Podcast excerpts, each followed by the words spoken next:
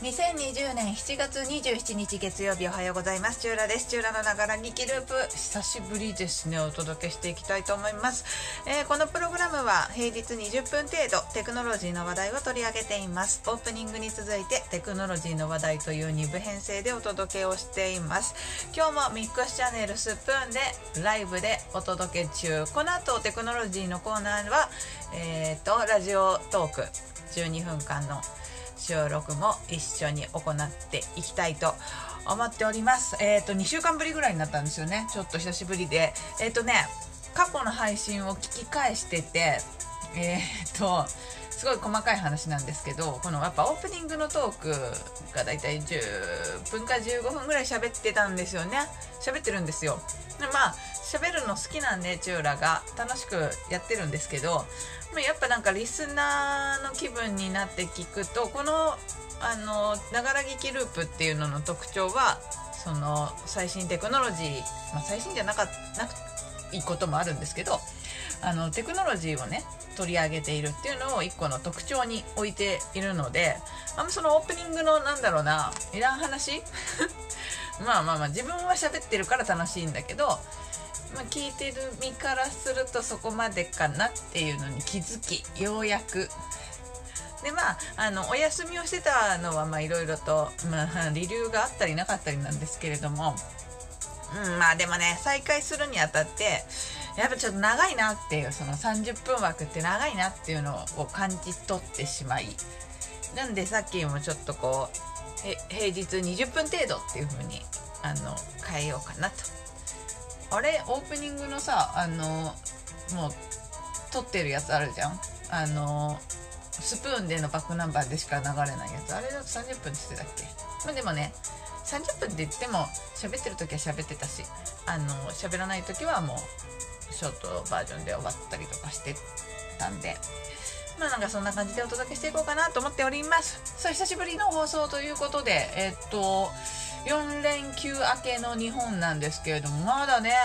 梅雨が明けてないんですよ。うらが住んでるこの関東エリア。びっくりよね。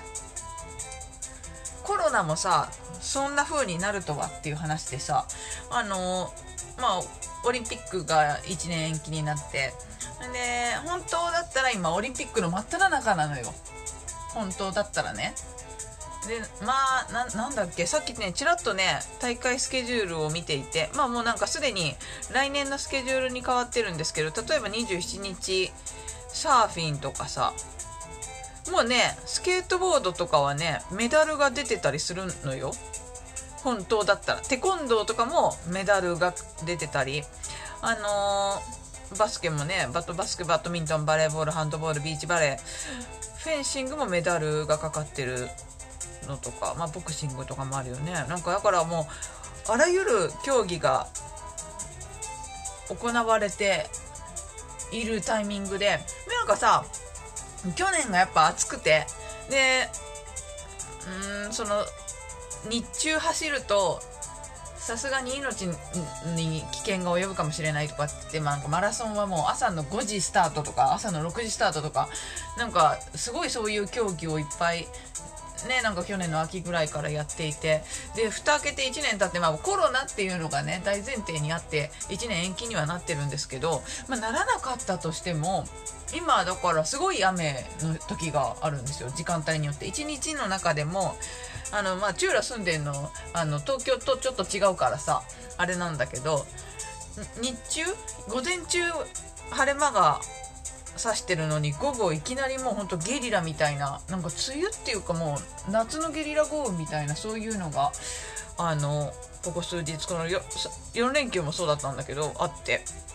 ね、まだ梅雨明けもしてないみたいな状況でだから雨は多分しんどいと思うの。だからその屋根がないところで見てるお客さんの立場になるとすごいしんどいと思うのよ。だからさなんかさあの去年チューラねあれサマソに行ったんサマソニじゃないやロッキンジャパンかに行ったんです遊びに。でロッキンってやっぱすごい暑いイメージがあって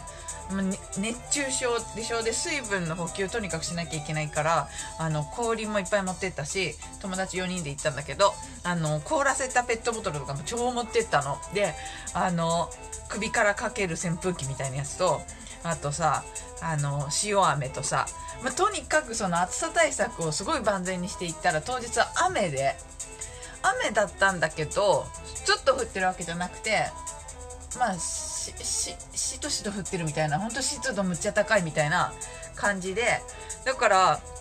あのビールも飲んだんですけどね。だからねビール全然売れてなくてでビール屋さんに行って隣にあったなんかカフェオレみたいなやつにこうとかそういうなんかちょっとホットもできるみたいなやつにあのアルコール度数の高めのあるなんか液体をね混ぜてもらったのを体温めつつ飲むぐらいなんか熱くはなかったんよね全然。むしろちょっとなんかねでも湿度が高いのもあってだからちょっとねなん今日今年ほど寒くはないんだけどだからやっぱなんかそういう暑さ対策万全にしてたのにもかかわらずもしやれてたとしてもすごいだから選手にとっては雨を除けば過ごしやすいよね。過ごしやすいというかあのコンディションよくできるんじゃない？このくらいの気候ならみたいな。だってこのまま梅雨明け関東あれでしょ？8月に突入するぐらいの勢いなんでしょ？今。とかね考えたらなんかほんと蓋開けてみないと分かんないなっていうのはあるよね。で来年どうなるかまあオリンピックできるできないの話もあるんだけどまあそういうねあの天気もさだからどうなるかってね。今年がちょっと涼しげだ涼しいからさ2週間じゃん。だからもう1週間ぐらい過ぎ去ろうと4連休明けのいやまあそこまでしてないか。あの半分もうすぐ半分みたいなノリになってくるわけよ。オリンピックだけを見たらね。パラリンピックはまだその後に続くんだけど。だからさ半分ぐらいが梅雨っていうわけのわからんね。不思議だなと思ったりしてますけれども。まあそんなさなか。まあねこれも本当びっくりびっくりびっくりで、えーと、コロナの感染者数はまたこうな波がボーンってきてねちょっとやんか嫌な感じになってきてますけれども、えー、長野劇ループ。今日はまた境境に復活というか、まあ、ちゃんとやっていきたいなと思ってて。この後ねテクノロジーのコーナーにも行くんですけどあのー、しばしやっぱ2週間もサボってたんで話題はいっぱいありますね。なんでねちょっといろんなお話をしていけたらなと思っております。是非最後までお付き合いいただければ嬉しいです。といったところでオープニングは以上この後はテクノロジーのコーナーです。12分でね正直終わんないかもしれないなと思ってるんですけどやってみたいと思います。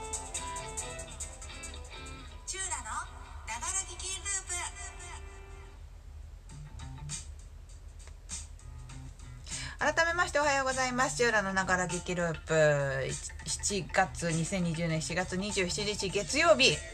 チューラです、えー、このプログラムは平日20分程度テクノロジーの話題を一つ取り上げています。オープニングが今終わったところでここからはテクノロジーのコーナーということでえー、っとラジオトークの収録も始まっております。12分間で。喋りきれるか？あのねあなんでもし12分から溢れたらラジオトークは途中でブツって切れる形になるんですけれどもバックナンバーがあります。えー、っと久しぶりすぎてちょっとバックナンバーは Apple Podcast、Google Podcast、Spotify などのポ主要ポッドキャストもしくはメディアプラットフォームノートで配信しておりますので、ながら聞きループで検索してぜひチェックいただければと、フル尺で聞けますので思います。さあ今日の取り上げる話題はこちらなんですけれども、しばらくだからね、もう MIT テクノロジーレビューだけでいけそう。2週間サボってたからね。でその中で結構ね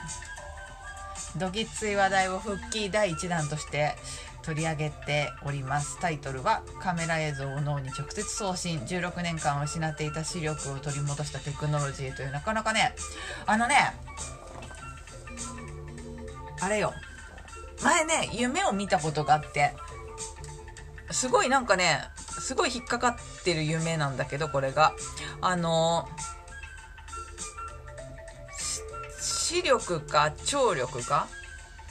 どっちかを選べみたいなことを言われた夢をどんくらい前かなに見て。でその時ね何も迷わずに視力を選んだのよ。失う方をね。聴力は絶対になくしたくないってなぜか思って。あじゃあ視力でお願いします。って言ってしまって。でなんかすごいそれがね気持ち悪いぐらい頭に残ってて。で朝起きたら大体夢って忘れるんだけどその時忘れられなくて。ででもさテクノロジーどんどん進歩してるしそろそろなんかそうテクノロジーで助けてくれるのなんかないかなとか思ってその夢を見た後に検索したんのよその今時この令和の時代の視力を失った人向けのテクノロジーって何かあんのかなみたいな。あの聴力を完全じゃなくてもなんかそういうまあねこの今日紹介する記事にもそっちの話題もちょっと触れてるんですけどあの埋め込むやつでちゃんと音を大きくするやつとかあのいろいろあってあのただ補聴器みたいなやつじゃなくてもうちょっとなんかすごいやつとかもあって。でその視力バージョンがもうねその調べた時にどんくらい前だったかな？忘れたけど4ヶ月ぐらい前だったかな？もうそういう記事は出ててでその記事の多分ね延長線上みたいなやつが、えーと、7月20日に記事になってたんで。すよでおお久しぶりにまだねよかったよあの夢が正夢にならなくてって思ってるんですけどちゃんと今まだ視力も保たれてるんですけれども。ねなんかねその時に調べた記事だとあの生まれた時からずっと視力がない方には使えない方法だって書いてあったのね。あの一度でも視界をこう自分の目で見たことがある人は人向けでやっぱなんかねその時見たのも今回のこの記事もそうなんだけどメガネの横にレンズがついててレンズあのうんカメラムービーあのついててでそれが捉えた映像を直接脳にこう送ることであの見える不思議よねっていう状況が作り出せるっていうものなんだけどただ一回も見たことない人だとやっぱその解像度もそうだしで脳ってさ見たものを保管するじゃん人の脳って。なんとなくそれっぽいって言ったらもうそれだっていうのをやっぱその AI もそとかもそうなんだけどその発展系なんだけどさあの保管する能力が人の脳ってあってだから過去そういうのを景色を見たことがある人だとなお保管できるから使える。で保管できない全く何も見たことない人たちにその映像を送ったところでそれが何なのかがまずわからないからちょっと難しいみたいなことをその数ヶ月前ちらっと調べたことがあって。で多分ねあの後でバックナンバーそのポッドキャストやらノートやらのバックナンバーには参考にさせていただいた記事の URL を貼ってもらうので興味がある人はそっちの記事をちゃんと読んでみてほしいんですけどまあ読むにあたって注意事項があるとするするならば割とグロい。チューラ読みながらなんか足をこうちょっとムズムズさせながら読むぐらいえー、っと黒いんだけどいやだからさ結構なんなんていうの？そのうんこの技術をねこのテクノロジーを作り出すために亡くなった方の目を持ってきてその目ってなんだっけ？7時間ぐらいしか亡くなった後7時間ぐらいは生きてるんだって。でその7時間の間にいろいろこうそれか人間の視界っていうのはどうなどうやって脳にこうなってこうな映像として認識できるのかみたいなメカニズムを調べたりっていうのをそのフェルナンデス教授っていうね方とかがやられていますやったんだってよとかっていう話が割とガチリアルに書かれてるのね。あの映像とかは画像とかはないんだけど。まあでもね書いてあることはなかなかにえげつない。えげつない内容だったよ。でもあれよね。そうなんていうのかな。チュール正直苦手なんです。そういうお話が。なんだけどさやっぱテクノロジーの最新のねテクノロジーその人の人体に関わるテクノロジーだとやっぱそういう話題は絶対的に出てくるわけよ。でまあ避けてるわけじゃないんだけどあんまそういう話題取り扱うまあだからここ何ヶ月かコロナの話題ばっかだったからさ取り上げてこなかったっていうこともあって久しぶりにこうムズムズしながら読んでたんですけれども。でもまあまあねあのそういう記事がいっぱいあれば慣れてくるんだろうなっていうのは思ったりあの慣れるっていうのは人として。テクノロジーの進歩とかそういうのでは避けては通れない話題というかものなんだけどね。人体のそういうやつとかさ。だけそれになれるっていうのは人のとしてどうかみたいなのとかこうね思ったりするんだけどね。何言ってんだろうね。えっと 本当話が完全にそれたんですけど。でえっとそれがもう今実用化されつつあって。でなんかね結構その長い歴史があってその研究開発。えっとこのえっ、とね被験者になったのはゴメスさんという女性の方なんだけどこの記事によると,、えー、とさっき出てきたこのフェルナンデス教授だけじゃなくてこのそのなんだろう脳に直接映像を送って見えるという疑似体験ができるようにする仕組みっていうの自体はもう結構長いことえっ、と研究はされてるんですけれどもただその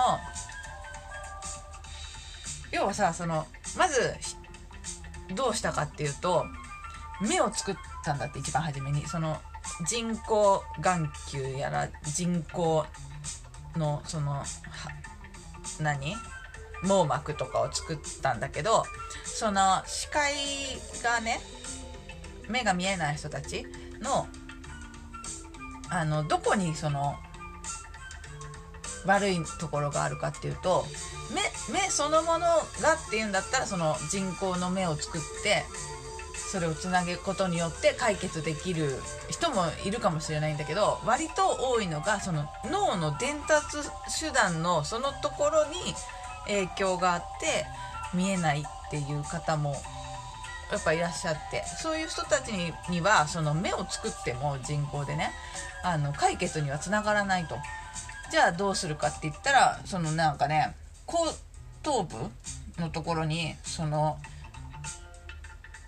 頭の後ろの方ねの下の方とかにあるんだってその視覚をこう理解するところが。だからそこに手術して直接そこに100本ぐらいの細かいなんだろうな針みたいなさえっ、ー、とね乾電池のさプラス極のところにとんがってるとこあるじゃん。あそこよとよりもちょっとちっちゃいぐらいのエリアに100本ピューっていっぱいこう電極みたいのがついてるやつを作りそれを脳のところにグニュって当ててそこから信号を送ってそれで見えるっていうすごい話なんだけどそういうのを実際やってでそのゴメスさんっていう方は見えた。だからなんだろうな見えたっていうのも綺麗に見えたわけじゃなくてまだ解像度そこまで高くないらしいんだけど A4 の紙に文字を書いてさあ何て書いてあるでしょうって言ったらその文字が言い当てられるぐらいはちゃんと見えるっていうところまで今もう行ってるんだって。すごない？いやいろいろねほんとね記事をねあああと1分ちょっとであのトラジオトーク終わっちゃうんであ本当バックナンバー調べてください。あのすごいことだと思うんですよ。これはだからそれができればその視覚失われてる人とか失われてしまう可能性がある人たちにとってはすごい発明だと思うしすごいテクノロジーだと思うんですけどやっぱねでもそのできるまでの過程を読むとだいぶだいぶ。じゃあここからもうねここまででラジオトークはあと30秒ぐらいしかないのでお別れの時間なんですけれどもバックナンバーではそこの話をもうちょっと掘り下げていこうと思いますのでぜひバックナンバーあの探して聞いていただければ嬉しいなと思っております、えー、ラジオトークで聞いてくださっている皆さんとはそろそろお別れです。えー、っとお相手はチューラでした。ぜひバックナンバーで確認してみてください。ということでえっとあはい今終わったのね。えっとここからはちょっと純粋なバックナンバーを聞いてくださってる方向けにお届けしていくんですけれどもちょっと落ち着いていこうね。あのねだから要はあのそのこのね被験者の方えっ、ー、とゴメスさんも目が見えないだけで体は超絶元気なのよ。なんだけどその人の脳に穴開けてそこにニューロンのねとこに電極を届けるための手術をしないといけないっていうのはやっぱ過去その手術をして痙攣を起こしてえらいこっちゃみたいになった人もいるんだって。でそれは何がまずかったかっていうとあの放出した電電力の量が多すぎてあの人の体が受け入れられなくてそれを。でちょっとこうその人の体にこうね影響が出てしまったっていうそういうこともあるのであの慎重にやらなきゃいけないんだけどそれでもそのゴメさんもともと見れた方なんだって目が。で16年前にその視力を失ってしまってまあ、その辺の話も記事には書いてあるのでチェックしてみてほしいんですけれどもほいでねその100本の針があるわけですよ。でそれぞれの針をからこう出る量電流の量を微調整していく必要があってで全ての調整が終わったらようやく見えるっていう過程に行くんですって。だからそのでしかもねこの機器はまだあの認可されてないのであのその脳に埋め込んだやつも半年後に外さなきゃいけないんだって。だからそういうのも全てあのゴメスさんは OK です。でもやりますっていうことでやったんだけどだからその一本一本の針をね微調整していくのに1ヶ月かかったんだって。で1ヶ月かけて一個一個って調整してでもそれでこうどこに何があるかぐらいは理解することができるしこう道幅とかも理解できるしさっき言ったみたいに紙に書かれた文字も理解できるぐらいまでは見えるというか、まあ、認識できる。でねあのこのねテクノロジーレビューの記者の方かな？がそのえっ、ー、と研究室に行ってでこれやってみますって言われたらまあね正直チューラはちょっとちょっと怖いなと思ってしまうぐらい新しい技術すぎて怖いんだけどその神経科医が2つの輪のついた棒を持ってきて私の頭の側部に当てたって。当てて頂上コイルって呼ばれるその装置を当てることによって直接その刺激をだから疑似的疑似体験よね。ちゃんとこう埋め込むわけじゃなくあの表皮の上からも同じような体験ができるんだって。でその人がその記者の方が感じるるにはこうテレビの白いちらつきのような形なんかがちらつくミックスドリアリティよね。MR よね。だから今見えている景色にこう白い三角形がねちょっとチラチラするみたいな感じなんだけど重なって見えたんだって。でまさにそれがその今三角形を見せてますけどそんな感じでそのゴメスさんには見えていたんですよとかっていう体験ももうねできるんだってさ。すごい技術よね。と思って。でもだからさ希望ではあると思うよ。チューラはただねいかんせんこの記事はね読むのが大変でした。あの本当モヤモヤしちゃって。もう足とかがモヤモヤしちゃって。まあでも面白い記事ですしそういう技術がどんどん進んでるっていうのを知れるのはまあ一個のね試験としてありかなと思うのでもしよろしければバックナンバーを聞いてくれてる人が今圧倒的に多いと思うのであミックスチャンネルでなんか聞いてくださってる方いらっしゃいますねあのバックナンバーに URL 貼ってあると思いますので有料記事だったかな、うん、みんな有料になったらいいんだよ。適当だな。あのぜひ途中までは読めると思う。でも途中までだとねそのねちょっとえげえぐつないところまではもしかしたら読めないかもしれないんだけど。いやなかなかにすごいいい実験だしすごいよいいテクノロジーだと思うんですけどそれを得るためにはこう越えなきゃいけない壁があったね。頭蓋骨に穴を開ける話があったね。というところでテクノロジーのコーナーはここまでにしたいと思います。こんな感じでこんな感じでそんな笑いどころもなくやっていきたいなと思って。あのそのテクノロジーの勉強のためにあのやっている配信ですのでそんなね面白い話ではないんですけれどもあの笑うという意味での laughing という意味での面白さはないんだけどイン何？ interesting 的な面白みを提供できたらなと思って配信はやっていきたいなと思っております以上テクノロジーのコーナーでした。この後はエンディングです。チューラのながら聞きループ音楽はフリー BGM サイト動画シンドローム。映像制作なら何でもできます。株式会社 VSQ のフリー音源。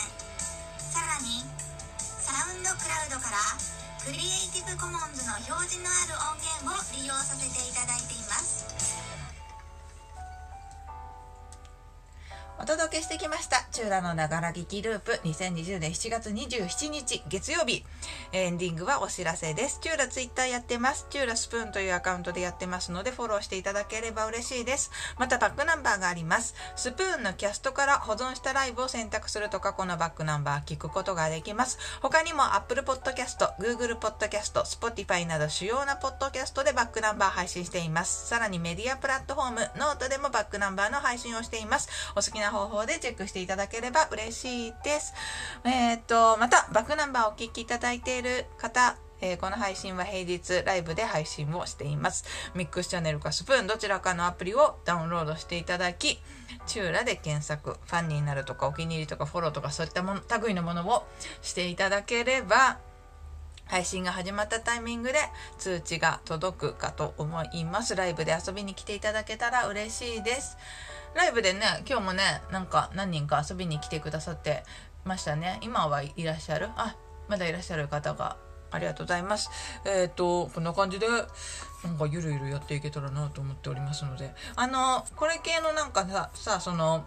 ミックスチャンネル、ミックスチャンネルすごいアイコン変わってましたね。もうスプーンもそうなんですけど、こう双方向で楽しむっていうのがまあ醍醐味なんですけど、まあそういうのとはちょっとね、あの趣向が違うかなとは思うんですけれども、あの、チューラの勉強のためにお付き合いいただければと思っております。えー今日久しぶりの配信ということでちょっと慣れないところもあったんですけれどもそして20分で終わると言っていたのにやっぱり今28分ということで30分喋んだねやっぱ喋んだねまあでもあのオープニングをねギュッとして今日はテクノロジーのコーナーがね想像以上に長くなってしまってまとめきれなかったな。これ12分にまとめるって無理でしょう。あの無理だった。あのまたねちょっと違う類のテクノロジーの情報をいろいろお伝えできればなと思っております。さあ、えー7月も間もなく終了ということで8月に突入する今日この頃ですがコロナに気をつけつつ手洗いうがいそしてシャワー美味しいものいっぱい食べる。睡眠をたくさんとる。ストレスはためない、えー元気にこの生活を乗り越えましょう。お相手はチューラでした。またお会いしましょう。バイバーイ。